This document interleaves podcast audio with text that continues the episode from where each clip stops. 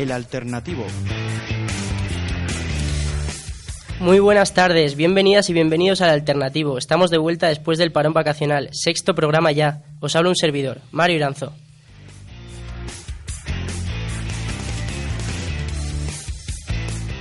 Para esta primera sección tendré a mi lado a Silvia Trujillo. Hola. Muy buenas, tardes, Silvia. Y a Miguel Cerero. Hola, buenas tardes, El Mario. escacenero Miguel Cerero. Exactamente, nunca me has dicho. Antes de empezar, recordamos rápidamente nuestras redes sociales. En Facebook y en YouTube, Brigada Periodista, arroba, ar- eh, arroba Brigada Periodista en Instagram, arroba Perio en Twitter y también podéis visitar nuestra página de Wix, www.brigadaperiodista10.wixsite.com, Brigada Diario.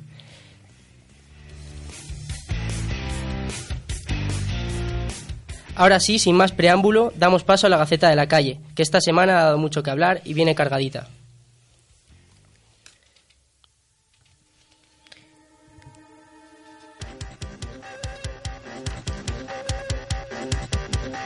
La Gaceta de la Calle.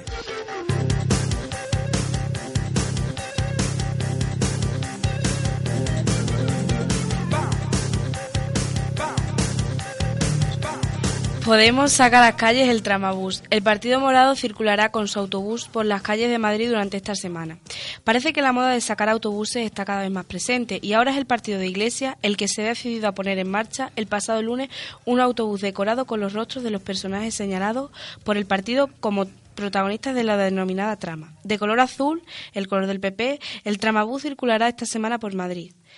Podemos ha decorado su autobús con las imágenes del ex vicepresidente del gobierno y expresidente de Bankia, Rodrigo Rato, el ex tesorero del PP, Luis Bárcena, y los expresidentes del gobierno, José María Aznar y Felipe González. Bueno, otro autobús. Otro más. Abríamos este programa, el alternativo, hablando de autobuses, el de Hazte Oír y ahora con Podemos.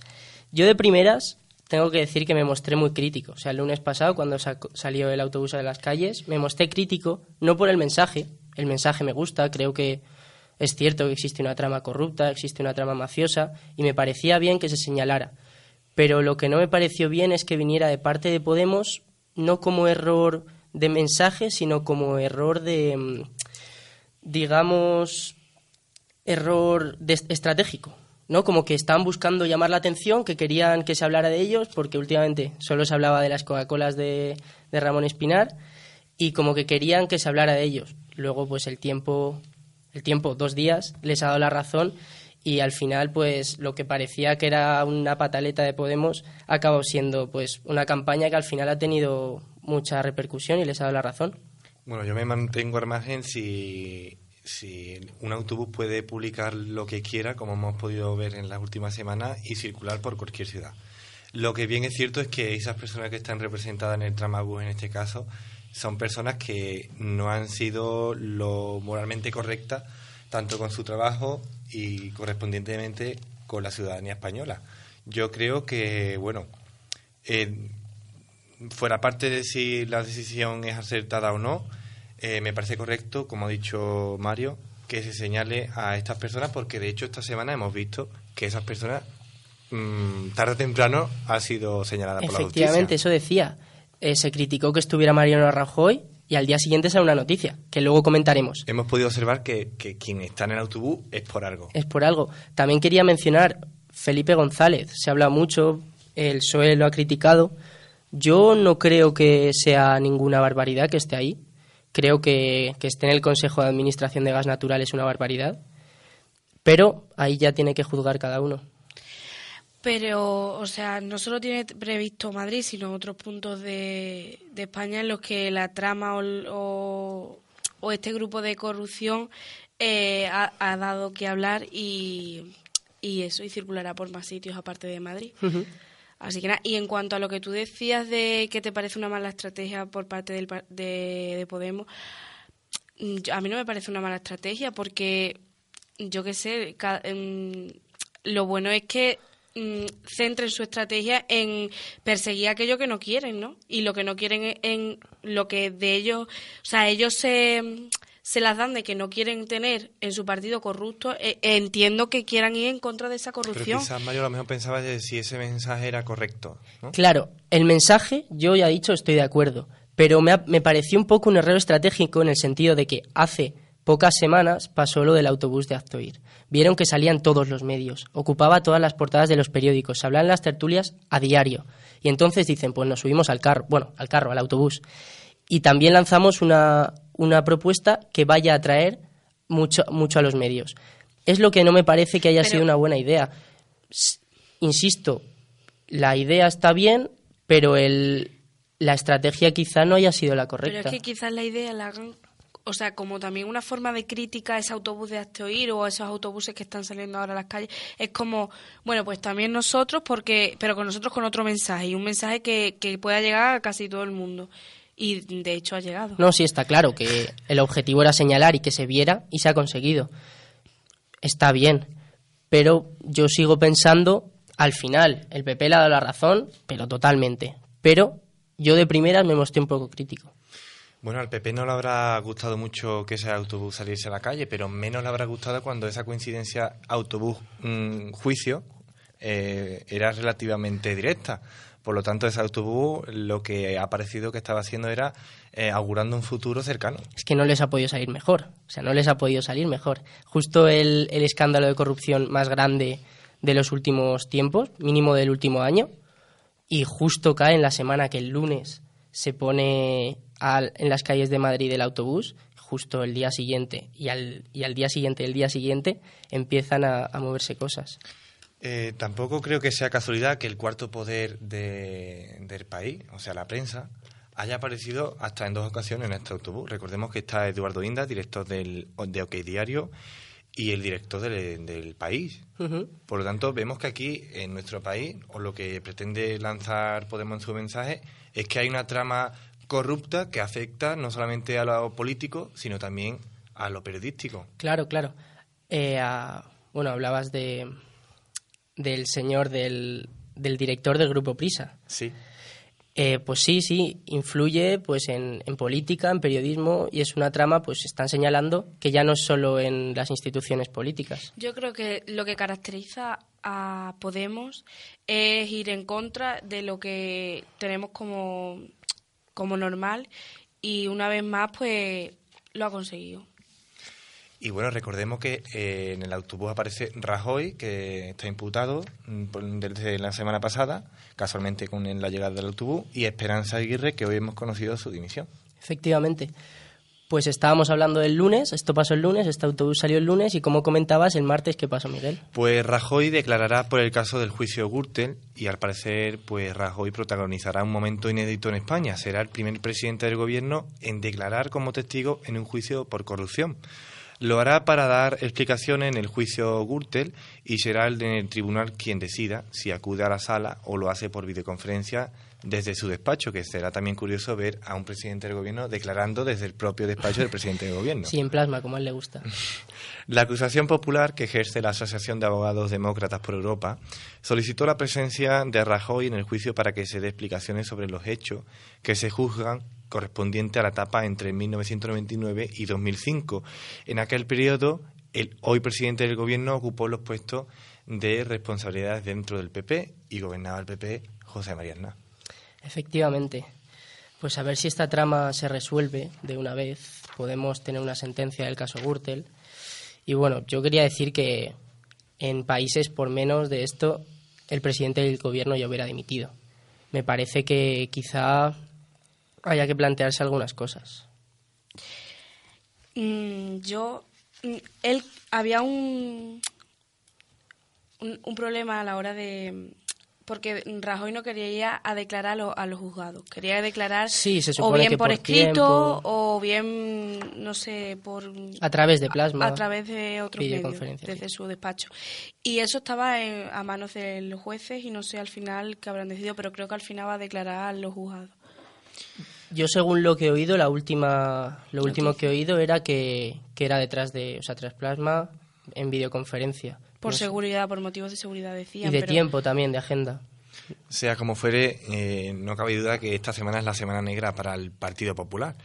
Eh, varias imputaciones de altos cargos, mm, tanto del pasado como del presente, incluso afecta, a, como hemos dicho, al presidente del gobierno.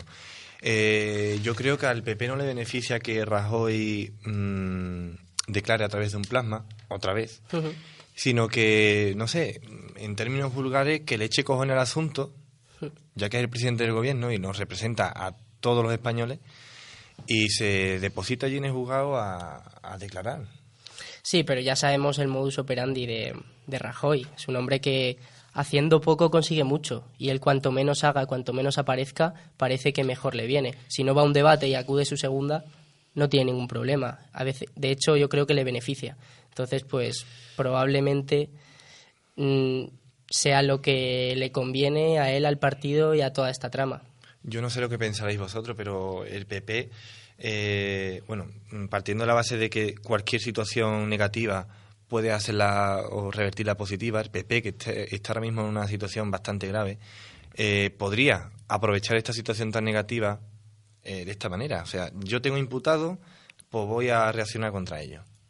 Y que la gente vea que el, el partido, la cúpula, está en contra de la corrupción y no transmite la imagen que está transmitiendo, que es como pasiva ante la corrupción. Claro, es el problema, que están actuando de forma pasiva, no están, no están habiendo movimientos y es lo que comentábamos antes. Si el partido se limpiara, hicieran un, un borrón total, todo lo que haya una mínima sospecha, fuera, y empezaran de nuevo, quizá el partido tendría credibilidad, pero mientras los resultados les vayan yendo como van, ahora sí, a ver cómo son capaces de gobernar hasta ahora, ya veremos. Se le ha ido también una pieza clave no solamente en Madrid, sino en España, Esperanza Aguirre. A ver si eso también le afecta de algún modo, que le Sí. afecta, ¿eh? porque Esperanza Aguirre le da muchos votos al Partido Popular. Sí, de hecho vamos a comentarla ahora. Bueno, la Guardia Civil detiene al expresidente de la Comunidad de Madrid, Ignacio González. La operación Lezo se centra en la corrupción de la empresa pública Canal de Isabel II y el desvío de fondos públicos. Para situarnos en este caso de corrupción, el caso nació en, eh, una denuncia presentada ante la Fiscalía Anticorrupción en 2015. Un año más tarde, también el gobierno de Cifuentes acudió al Ministerio Público para presentar indicios de supuestas operaciones fraudulentas.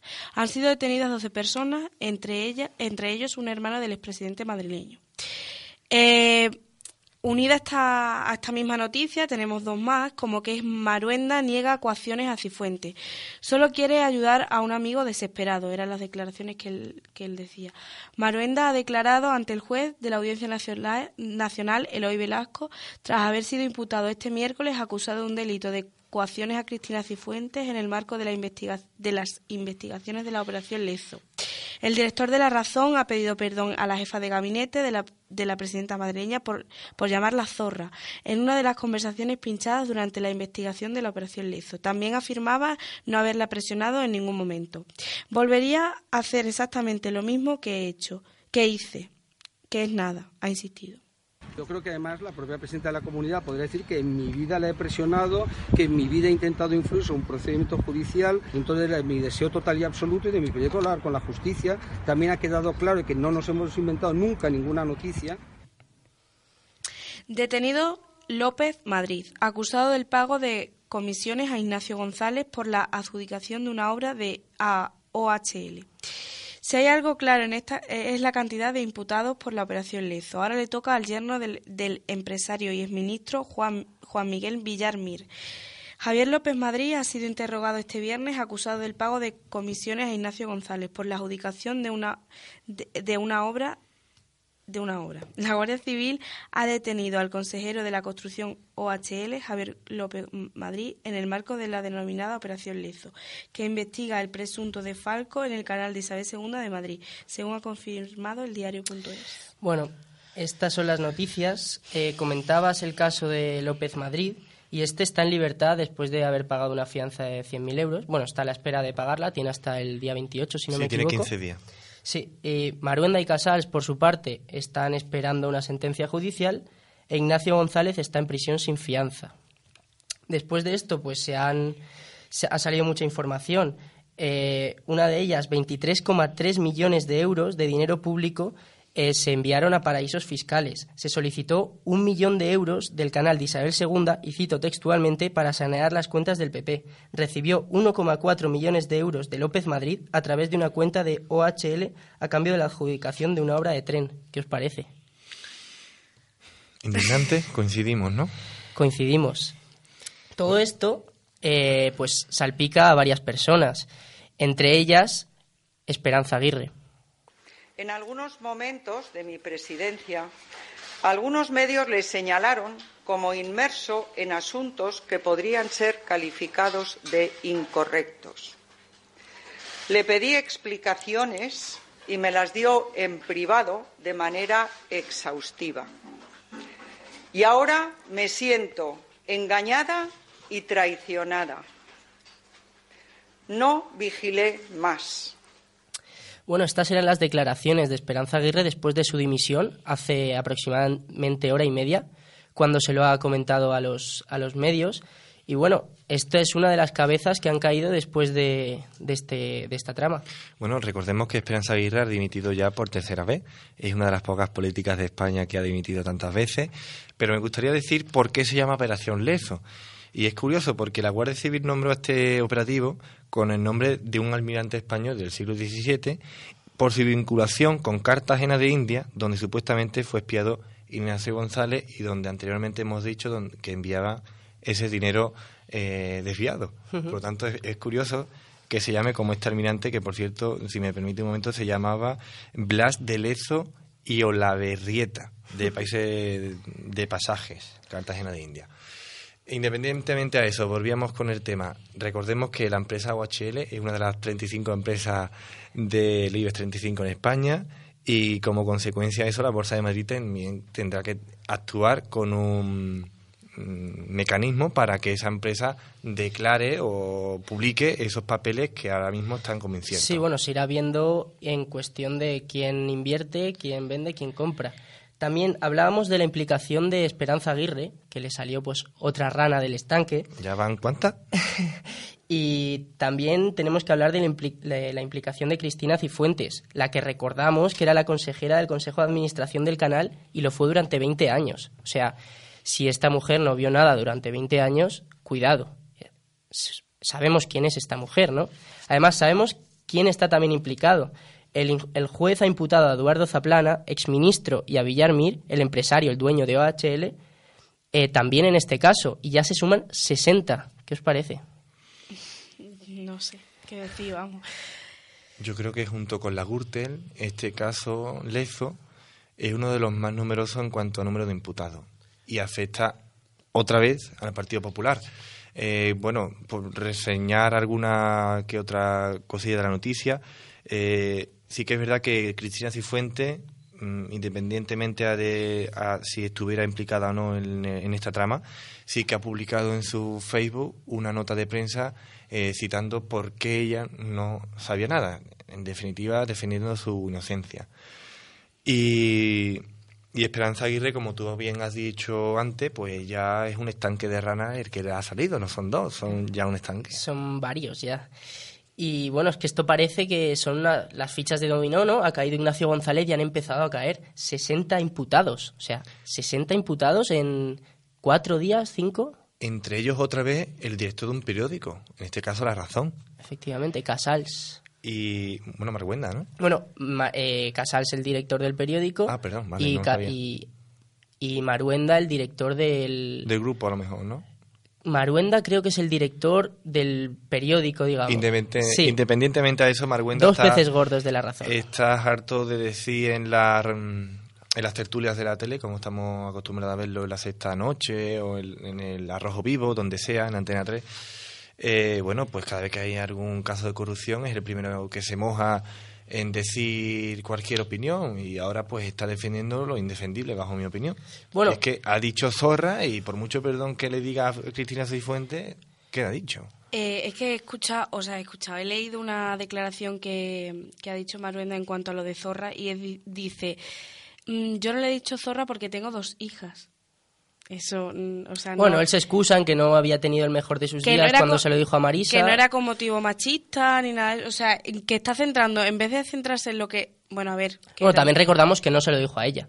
Se lo dijo a, alguien. Y... Sí, y pues se, filtró. se, filtró, pero bueno. El caso es que sí, está feísimo decirlo, está feísimo y hay que criticarlo y hay que apuntarlo.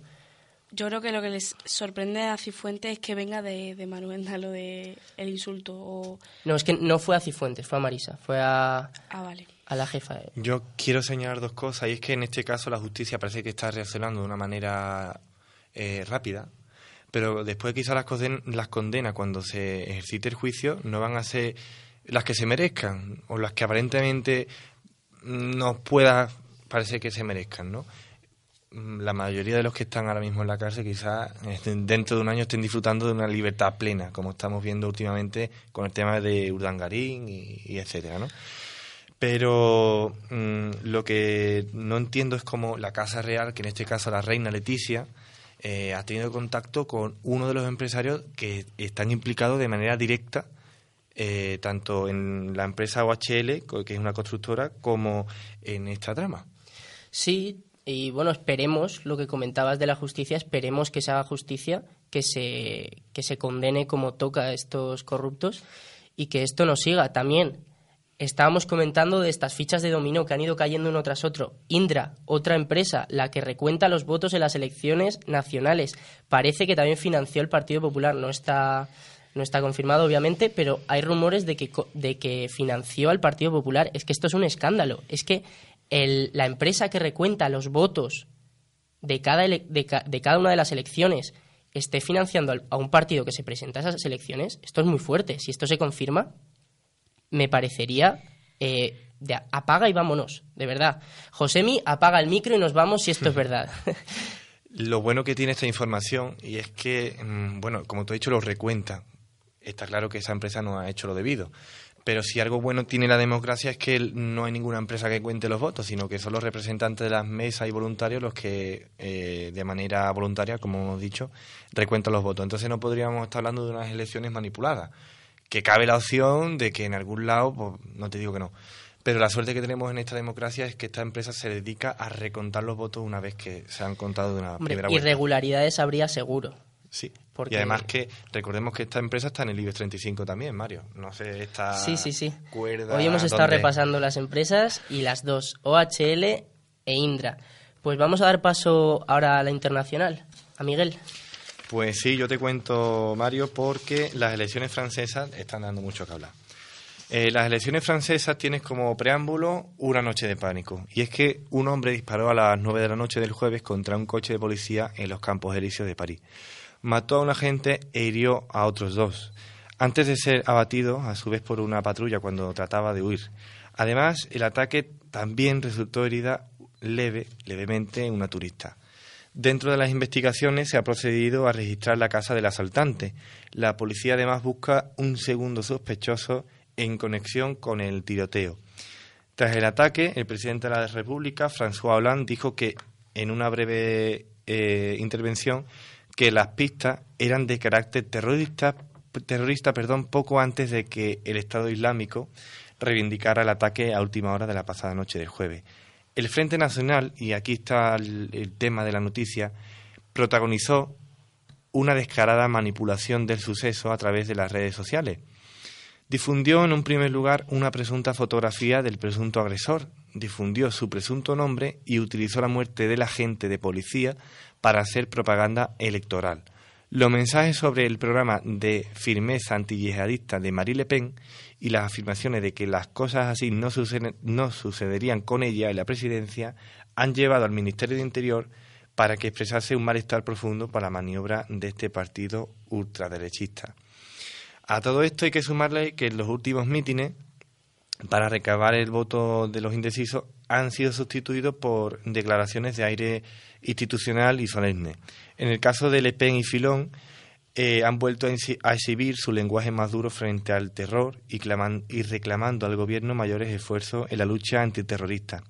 También el candidato centrista, el que hasta ahora ha conseguido el 23% de los votos, Macron, ha dicho que se debe ser implacla- implacable, mientras que el socialista Amon y el izquierdista Melechón han tenido su agenda para dar el mensaje precisamente de firmeza ante los terroristas que han dicho quieren golpear la democracia francesa.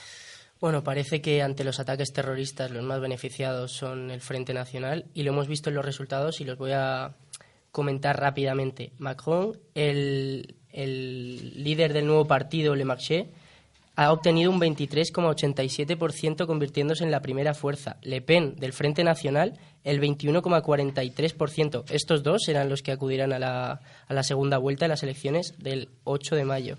Eh, Filón, del Partido Conservador, 19,94%. Mélenchon, de la Francia Insumisa, 19,62%. Y Benoît Hamon, con un resultado histórico del Partido Socialista, un 6,35%, después de que las elecciones de 2012 obtuvieran un, 28,63% de los votos. Parece que el bipartidismo no solo se ha roto en España, sino también en Francia. Yo además señalaría que el PSOE entra en crisis otra vez en Francia debido, no sé, quizá tenga alguna relación, pero recordemos que el partido que está gobernando ahora mismo no en la República, sino en el, no sé, en el gobierno central y quizás por eso también haya salido bastante mal de las elecciones, de los resultados. Pero independientemente a eso, vemos que en la cabeza de, la lista de, los resultados hay una amenaza que se llama Marine Le Pen, que está frenada de momento por el candidato eh, Macron. Esperemos que eso se mantenga.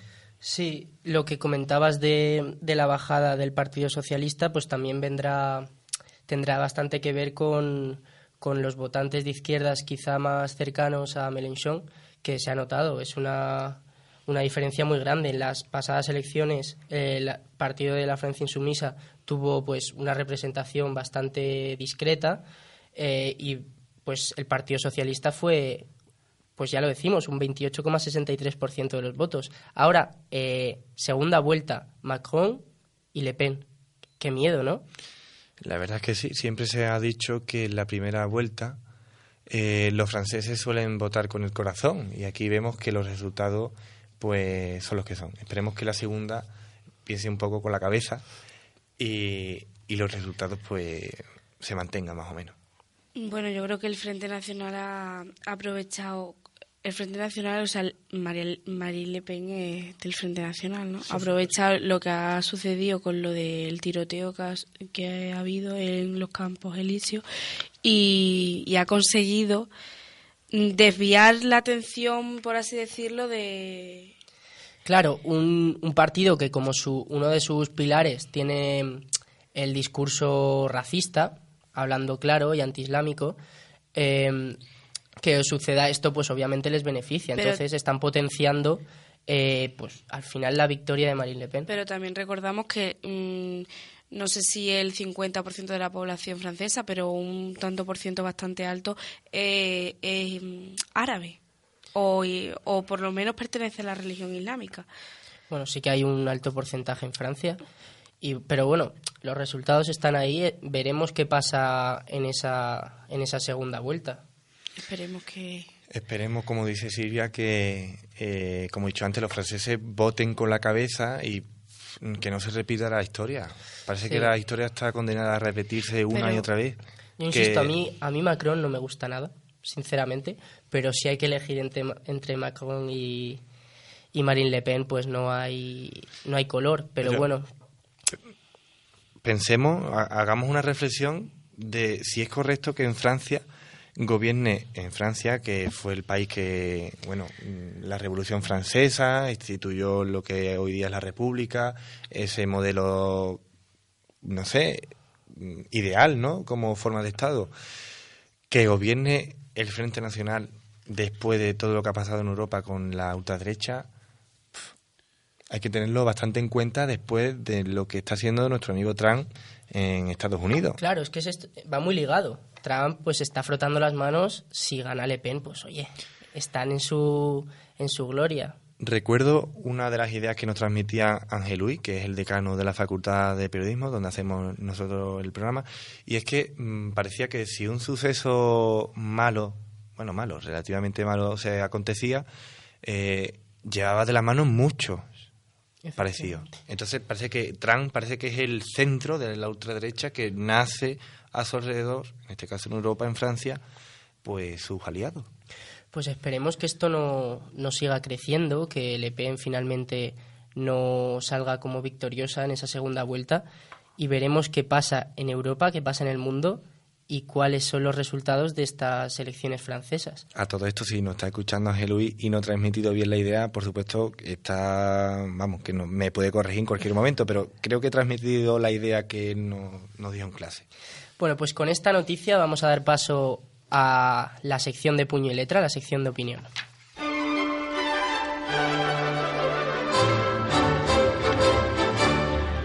De puño y letra, la sección de opinión.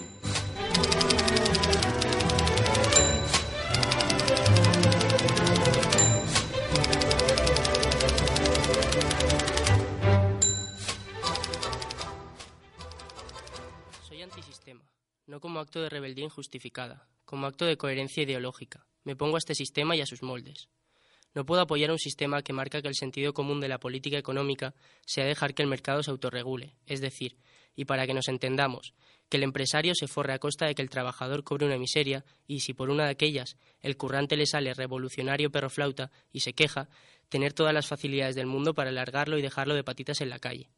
No puedo apoyar un sistema que defiende y considera de sentido común la brecha salarial entre hombres y mujeres, que alimenta la cosificación de las mismas y les pone un techo de cristal a la hora de alcanzar puestos de máxima responsabilidad. No puedo apoyar un sistema en el que lo que a la mayoría nos sale caro, muy caro, a una minoría les salga barato, descaradamente barato, y que el tiempo y los hechos nos digan que esto es de sentido común. No puedo apoyar un sistema que antepone los intereses de decenas de empresarios al de millones de familias, que considera de sentido común recortar en educación, en sanidad, en dependencia. Un sistema que idolatra al millonario, que explota a sus trabajadores en países tercermundistas y le da la espalda a los que huyen de la barbarie. Y es que, si todo esto es de sentido común, no quiero formar parte de ello. Para mí, el sentido común sería tener un sistema que no diera la espalda a nadie por razón de sexo, de raza y de clase social. Un sistema que no se frotara las manos con la desigualdad económica creciente, que velara por la vida, el medio ambiente, la justicia, la separación de poderes. Quizá mi sentido común esté demasiado alejado de este sistema. Conmigo no han podido, y es que ser antisistema hoy es mi sentido común particular. Ahí con esta sintonía movidita eh, vamos a recibir a María. ¿Qué tal, María? Hola, buenas tardes. Pues aquí otro lunes más con vosotros. Bueno, Silvia, ¿qué querías decir? Nada, que escuchando tu artículo, Mario, se me ha venido a la cabeza una, una frase que dijo Salvador Allende, que era mm, ser joven y no ser revolucionario es una contradicción hasta, Hasta biológica. biológica, Y entonces, no sé, creo que ser jóvenes y no tener iniciativa y ganas de cambiar algo, pues Al final son ambiciones y son cosas que, que uno ve. Yo por lo menos veo muchísimas cosas que, con las que no estoy de acuerdo y cosas que están demasiado implantadas en el sistema. Cosas que son parte de nuestra vida y ya las tomamos como, como algo habitual. Por eso digo el sentido común. Parece que se ha hecho ya de sentido común que, que el trabajador tenga que cobrar una miseria y el empresario tenga que estar aprovechándose. Y con esto no quiero decir que esté en contra de los empresarios, por supuesto. Tiene que haber empresarios. Lo que no estoy de acuerdo es que hay empresarios que no paguen impuestos, que no pagan impuestos en su país y que estén explotando a sus trabajadores. Por, por supuesto que tiene que haber empresarios, pero empresarios honestos y que den pues eh, cosas positivas al país. ¿Qué querías decir, María? Pues la verdad es que cuando yo leí tu artículo me quedé bastante sorprendida porque me di cuenta de que hay muchas cosas importantes de las que yo realmente no pienso. Porque a lo mejor este tema, si no hubiera sido por la radio y en este caso Mario, que está presente y ha elegido el tema, nunca me lo habría planteado. Y he llegado a la conclusión, y la verdad es que no sé si en realidad me asusta, y es que muchos son los afectados, pero muy pocos los que se consideran antisocialistas. Y entonces yo me pregunto, ¿qué pasa? Antisistemas, ay, que me equivoco. Bueno, un fallo no, no pasa nada. No pasa nada, yo es que después... Bueno, antisocialistas también hay muchos, ¿eh? Bueno, el caso es que me he rayado. Bueno, el caso es que me pregunto por qué, si tantos somos los afectados, por qué no... O sea, no Porque como no nos ponemos- movemos, ¿no? Claro. Sí que es verdad que se suele decir que los políticos se suelen acomodar en el trono, pero sí que es verdad que el trabajador medio se suele acomodar también en, en el trono y no suele salir tanto a la calle una vez que ya tiene, por ejemplo, su plaza de funcionario. Ya le suda al mundo. ¿Sabes qué pasa? Que se habla de antisistema y se piensa el que quema basura, contenedores de basura, eh, el que va a las manifestaciones y la lía, el que... Pero no, un antisistema no, no tiene por qué ser eso. Un antisistema puede tener perfectamente eh, su puesto de trabajo y puede ser un, un cargo bastante relevante, pero a la vez puede pensar que mm, su el sistema que tiene en ese momento no, no lo representa o no llega a ser lo que un día soñó. Claro, al final eh, la definición de antisistema es persona que no está de acuerdo con el sistema en el que vive. Yo no estoy, yo No estás ensalzando la violencia o no estás ensalzando... Claro, yo no es que no esté, yo es que no sea eh, contrario a que exista un sistema. Tiene que haber un sistema, pero es que el que tenemos no es el que yo quiero que sea nuestro sistema. De hecho, A- debe haber un de sistema bueno. Ah, Bueno, claro, eso es, eso es a, a- eso lo juzga pues el que eso no lo no lo juzga una institución que dice este sistema es bueno o malo, pero eh, un sistema que perjudica a la mayoría como el que tenemos nosotros, pues es un sistema Pero con el que yo no me encuentro a gusto. Pero, ¿qué sistema es el bueno? Supongo que será la pregunta que se ha- hará la mayoría que... Bueno, lo intento bueno, intento decir mi opinión, cuál sería el sistema eh, que yo consideraría justo para todos. Yo entiendo tu opinión y de hecho la comparto, pero... Bueno, un sistema donde los empresarios no, no ahoguen al trabajador, donde el trabajador tenga sin problema unos derechos y pueda reivindicarlos, donde si tienes que trabajar horas libres, que esas horas libres estén pagadas de manera Claro, y eso viene desde la ley, viene desde, pues eso, desde el- los pilares, ¿no? Entonces, yo pues sé que me he dejado muchas cosas en el tintero, ejemplos que no he puesto pues porque había demasiado de lo que hablar, pues no he hablado quizá del animalismo, cuestión que yo considero que en, en el siglo XXI en el que estamos debería considerarse ya de sentido común y muchas otras cuestiones que pues no he planteado básicamente porque hay tantas con las que no estoy de acuerdo y quería hacer un artículo que no durara 10 minutos pues que no he planteado, pero hay muchas cosas que considero que hay que cambiar de este sistema. Pero bueno, en tu artículo se puede leer entre líneas bastantes cosas y yo creo que a buen entendedor pocas palabras. Así es. Bastante. Sí que es verdad que parece que hablamos de un sistema que no nos toca, porque nosotros estamos aquí como aislados en el estudio de la radio, pero en el momento que tengamos la carrera terminada, nos va a seguir afectando el sistema que tenemos. Claro, por supuesto, Y y, cada vez más. Y mucho.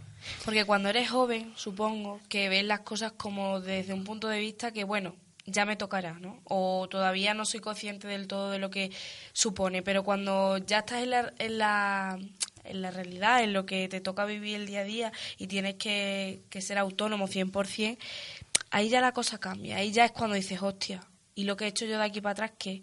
No, a lo mejor no he hecho todo lo que debería para tener ahora lo que querría, ¿no?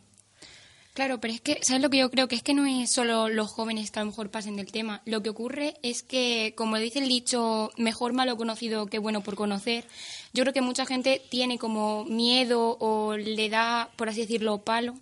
Decir, uy, ¿y si hago un cambio a esto y es peor? Por eso la gente es- está tan parada. Y además es un sistema que nos está afectando ya a nosotros en la medida de que le está afectando a nuestros padres. Por lo tanto, es un sistema que ya desde primera hora de que nacemos nos afecta. Sí, y bueno, lo que has comentado de el famoso dicho de más vale malo conocido que bueno por conocer, pues hay una canción de rap del Chollín, que es un rapero que me gusta mucho, eh, que dice que bueno, que es un análisis quizá un poco burdo, un poco por encima, pero es una canción de rap y tampoco se está metiendo eh, En de más. Y él dice claramente, si, el- si lo que hay es malo, debe cambiar. Y si lo que viene también es malo, pues se cambia y ya. ¿No? Tampoco tenemos que acomodarnos en un sistema que nos beneficia y que sabemos que es malo para nosotros, para una mayoría. Quizás sea muy bueno para una minoría que tiene muchos millones, que están en el IBEX 35 y que están pues forradísimos y para ellos parece que la ley no llega. Claro, pero a ver, si yo estoy de acuerdo contigo, me refiero que posiblemente haya tanta gente y que no se considere antisistema porque siga rajatabla, por ejemplo, ese dicho, que tenga miedo. Es que es difícil considerarse antisistema bajo mi punto de vista porque, a ver, antisistema en realidad somos todos los que tenemos algo en contra del sistema de- en el que vivimos. Por ejemplo, hablabas de un miedo, el miedo ese algún día se Al te- cambio.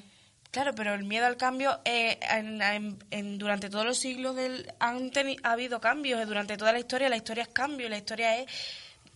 La historia se repite, como dijo Karl Marx, sí, Pero la historia se puede cambiar. La historia no está escrita todavía, está por escribir. Entonces, como está por escribir, yo creo que. De en hecho, si nada cambiara, seguiríamos en la prehistoria. Eso, Cada cambio viene por, por una... De Y hecho, estábamos hablando de la Revolución Francesa. Un cambio de época fue gracias a la Revolución Francesa. Por ejemplo. Continúa. No, era eso. Que, que los cambios traen cosas buenas, malas también, pero buenas también. Bueno, yo señalar que el nivel del programa de hoy con las ideas que estamos vertiendo eh, son buenísimos, ¿eh? Son muy buenas las ideas que Hay que tener siempre un poco de egolatría.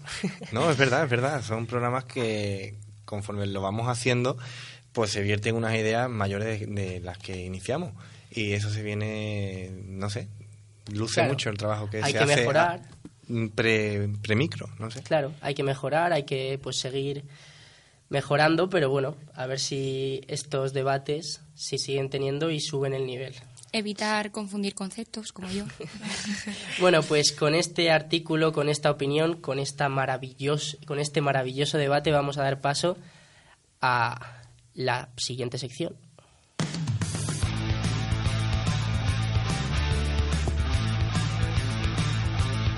Para lo que hay que ver,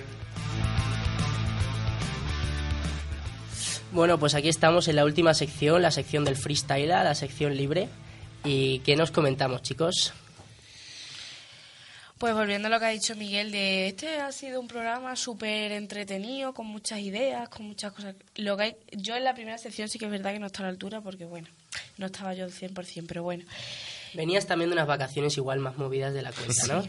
Se te ha poco, notado, se te ha notado, pero... pero- no solo en el programa, ¿eh? Yo ya te lo veía en esa miradita que me pones. No, en serio, que yo creo que son muy buenas ideas y, y si se sigue así, pues se llegará lejos, supongo. ¿Y tú qué tal, Miguel? ¿Qué tal las vacaciones? Yo muy bien, la verdad, por Sevilla, como tú sabes y como vosotros sabéis. Y bueno, quitando el incidente este de la madrugada del jueves a Viernes Santo, la verdad que muy bien, porque el tiempo acompañó y mientras haya buen tiempo, pues te lo pasas bien. Las avalanchas, ¿no? Hubo avalanchas. Sí, hubo avalancha, eh, como todos sabemos, han salido varias noticias, no hay nada claro a día de hoy, pero bueno, implican a policía, ayuntamiento y a ese grupo mm, que también existen representaciones de hermandades junto con policía, ayuntamiento y Junta Andalucía que se llama SECO y que varios jóvenes pues han puesto entre las cuerdas. Así que ya para el año que viene supuestamente hay cambio, ya os comentaré. Parece que hayamos vuelto a la primera sección, ¿eh, Miguel? bueno, parece, parece que sí, ¿eh? pero... Y la, la ilicense, si no me equivoco en el gentilicio, ¿está bien dicho? Ilicitana. ¡Is! Bueno, tú te has equivocado en lo de antisocialista, pues me tocaba a mí. No, sí, no hay problema. ¿Tú qué tal las vacaciones? Pues la verdad es que muy bien. Por una parte, tenía ganas de volver, no sé, esto es una nueva vida, nuevos compañeros, vosotros. Pero por otra, la verdad, yo creo que a todos nos ha gustado todo volver. Sí, eso lo iba a decir, que a mí por lo menos personalmente me ha costado una mijita venir, pero Una vez, una vez estando aquí ya... Bien. Sí, cuanto, parece que cuanto más largas son las vacaciones, más cuesta volver. A Silvia se le nota, pero... Desde lejos. Bueno, ¿y tu Mario qué tal? Yo, genial. Se te perfecto. nota, vienes muy moreno de la playa. Con esos Poco pantaloncitos cortos. poco está en la playa. Más me hubiera gustado. Pues nada, Mario, ¿tú qué opinas sobre este programa que has presentado hoy? Bueno, pues parece que vamos mejorando, ¿no? Tenemos aún nuestros errorcillos, nuestras cosillas que pulir, pero bueno, no pasa nada. Mira, se me está ocurriendo una cosa. Ahí veo a Josemi, que me está mirando con mirada seductora, que nos ha contado cositas de sus vacaciones, y le vamos a dar paso para que nos cuente por lo menos qué tal han ido sus vacaciones. O por lo menos este fin de semana. Venga, Josemi, que ya hemos hablado todos, te toca. Perfectamente.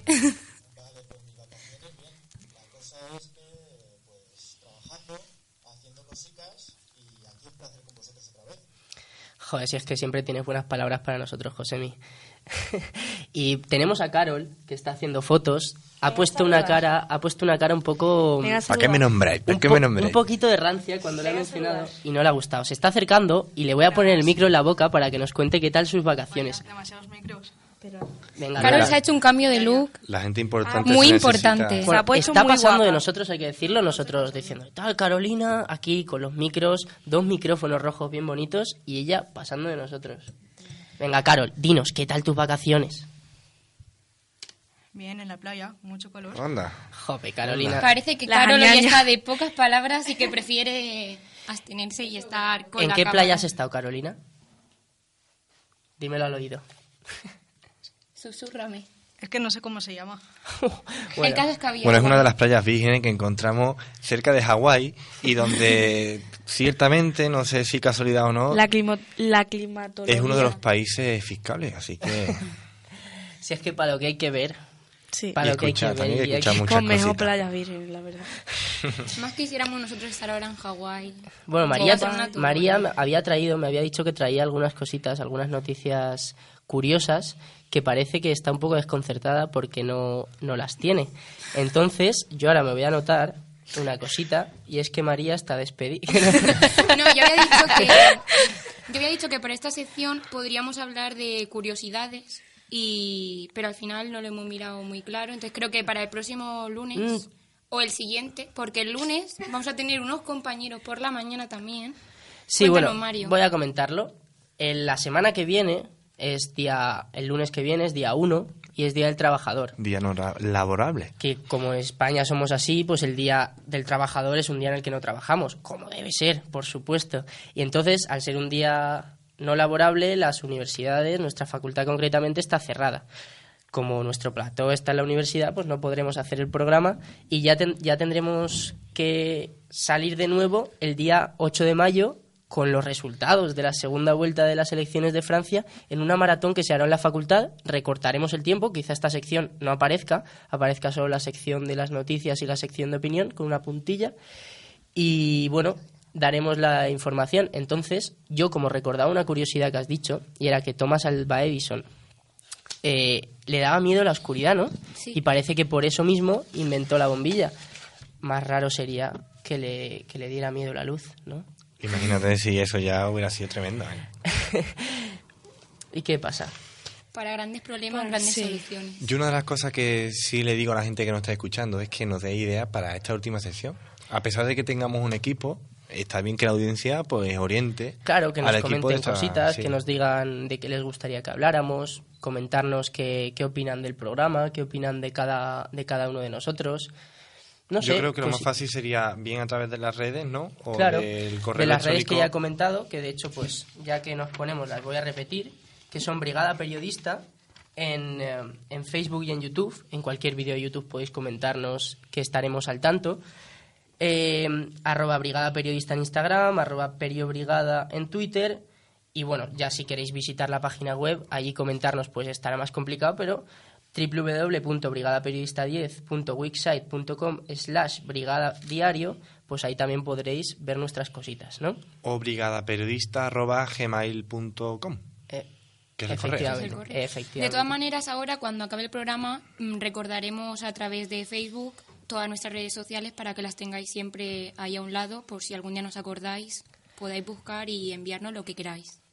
Pues con este alegato de María Reyes, la antisocialista, vamos a acabar el programa de hoy con una canción que me encanta, de extremo duro, se llama La Hoguera, y le damos paso.